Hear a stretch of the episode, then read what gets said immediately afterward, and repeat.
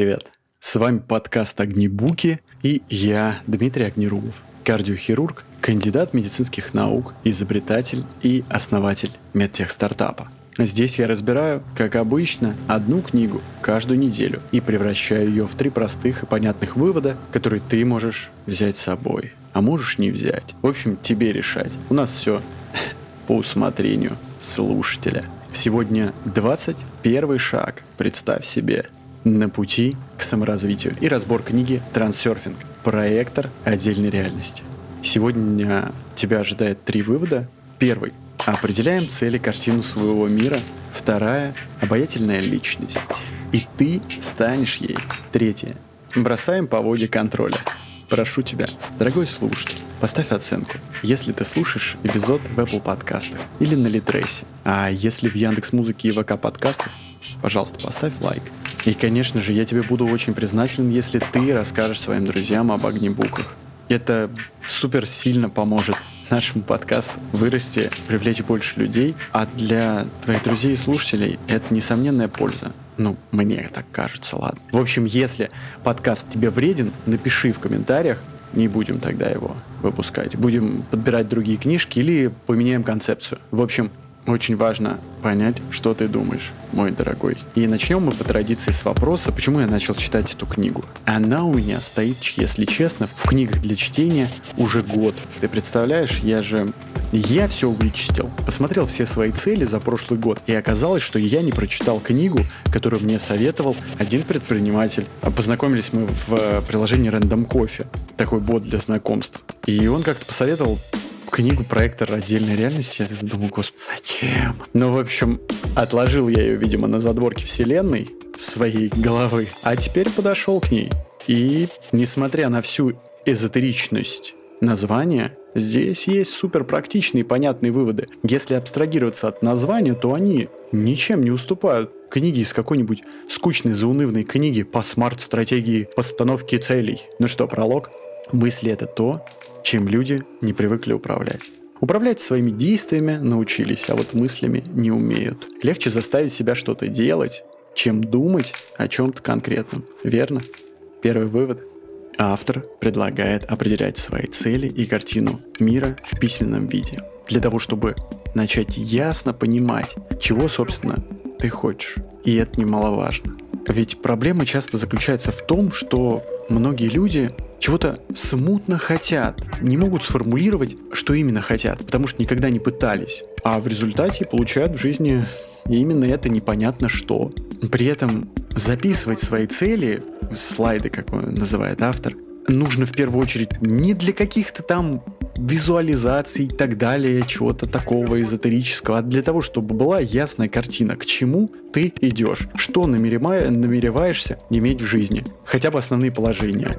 Квартиру, машину, дачу, дочь, сына, собаку. Когда будут общие положения, можно постепенно дополнить их новыми идеями. При этом, смотри, для меня этот вывод, конечно же, отозвался мне, откликается он. Давай будем использовать лексику, которая используется в книге, точнее, которая популярна в эзотерическом, скажем, направлении. Откликается вывод. Почему? Потому что представляешь, как это здорово понимать, куда ты идешь. Я всегда понимал, честно, куда иду. У меня была клевая цель совместить одновременно, защитить и кандидатскую, и магистратуру глобально я как бы не отходил от этих стратегий и идей, да, я действительно я не записывал, скажем так, в книжке, да, при этом я совершенно точно понимал, что мне нужно, и поэтому я писал там статьи и так далее, ну, это некоторая составляющая часть. Я никогда не думал, там, например, о создании семьи, да, в этот момент, и не создавал ее. Так что, даже не знаю, может быть, если я думал об этом, я, может быть, и создал. Или, например, я не думал о собственной машине. И сейчас я тоже не думаю об этом и не имею собственную машину. И надо сказать, что я на этот счет даже ни капли не переживаю. Или, например, я не думал о том, что иметь свою квартиру и не имею собственную квартиру. И надо сказать, что я на этот счет тоже не переживаю. Потому что не хотел. Ни тогда, ни сейчас. Широкими мазками я решил когда-то не иметь и не имею. И рад этому.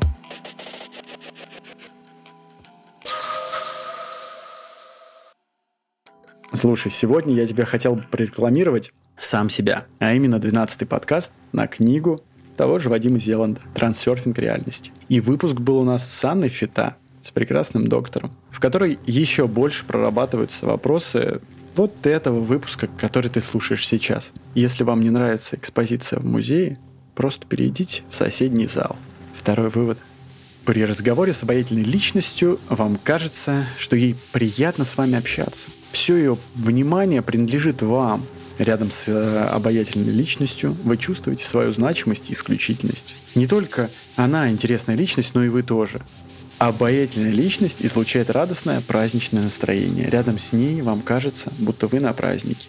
Если ты помнишь наши предыдущие подкасты, это и нужно делать. Ты проявляешь интерес к собеседнику, задаешь ему вопросы, интересуешься искренне, спрашиваешь. Тем самым человек рассказывает и понимает, что ой, здорово, интересно, и это про меня, и это твой собеседник несознательно соглашается с тобой и считает тебя, в свою очередь, тоже таким же интересным и обаятельным.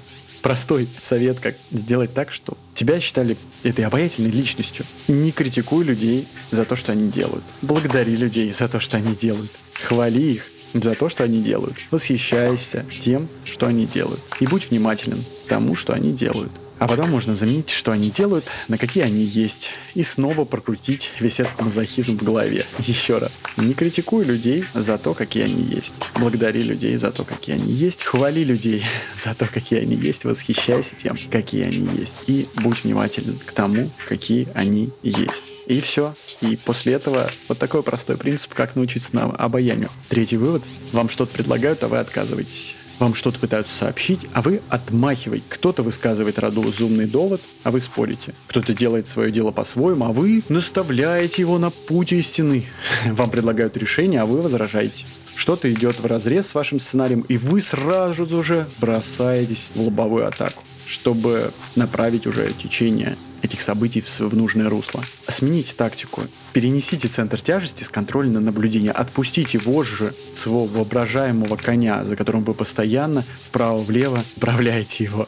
Не настаивайте на своем сценарии, позвольте миру двигаться дальше. И это две большие разницы между тем, чтобы пассивно плыть и осознанно следовать. Хороший инструмент, как это сделать. Прежде чем приступить к решению проблемы, спросить себя, как это сделать проще. Если что-то происходит вопреки ожиданиям, отпустите контроль, отпустите хватку и примите изменения в свой сценарий. Вам кажется, что кто-то делает что-то не так, может быть, это даже лучше, просто вы об этом не знаете. У меня такое было несколько раз. Так в основном было на уроках математики, по-моему, да, в школе. Когда кто-то начинал решать, я думал, о, это неправильно, а потом говорит, о, здорово, прекрасный вариант решения, а у меня это было как раз неправильно. Вам что-то предлагают, не спешите отказываться. А как часто отказываемся? Ну, это, наверное, не про звонки, когда тебе говорят, воспользуйтесь услугами нашего банка. Наверное, про что-то более практичное. Если вы получаете совет, попробуйте над ним поразмыслить. Слышите чужое мнение, не торопитесь вступать в дискуссию, а послушайте, что говорит другой человек. Отпустите мир и наблюдайте за его движением. Ну как тебе? Я это тоже возьму.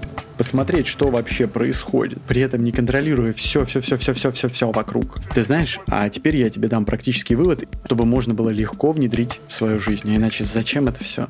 Я в совершенстве владею одним или двумя иностранными языками. Выгляжу так, будто мне 20 лет, я в прекрасной физической форме, у меня ясный ум и ясное сознание. У меня отличное здоровье, и здоровье отражается на внешности. Очень хорошо я выгляжу. Все вокруг удивляются, как мне это удается. У меня высокий жизненный тонус и высокое качество жизни. Я очень успешный человек. Не останавливайтесь на достигнутом. Остановки быть не должно. Есть либо развитие, либо деградация. Нет целей, не будет ничего хотеться. Нет устремлений, не будет движения. Нет движения, не будет энергии. И нет энергии, не будет и жизни.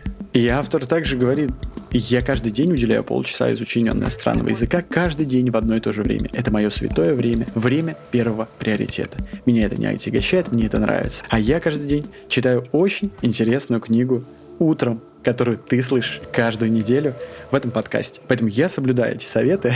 Слушай, ну вот ты подумай, э, если посмотреть так, что советует автор, а он вообще-то его установки, это же здорово. Ты представь себе, то есть автор не просто говорит о том, что мечтайте, думайте о том, что вы разбогатеете и так далее. Он же дает практический совет. Ты следуя им, ты просыпаешься раньше, делаешь, занимаешься иностранными языками, приводишь себя в физическую форму, читаешь, развиваешься и так далее. Ну, конечно, ты придешь к результату, только это не потому, что ты эзотерически захотел стать лучше, а потому что ты сделал конкретные движения и делаешь их каждый день. Конечно, будет результат. Эпилог. Когда ситуация такова, что совсем непонятно, как ее исправить и что делать, нужно принять следующий принцип. Поставить себе достойную цель и двигаться к ней. В таком случае проблемы сами отваливаются по ходу дела. Даже если поставленная цель не имеет к ним отношения. Спасибо вам за время, которое вы были с нами. За музыкальный дизайн прекрасный,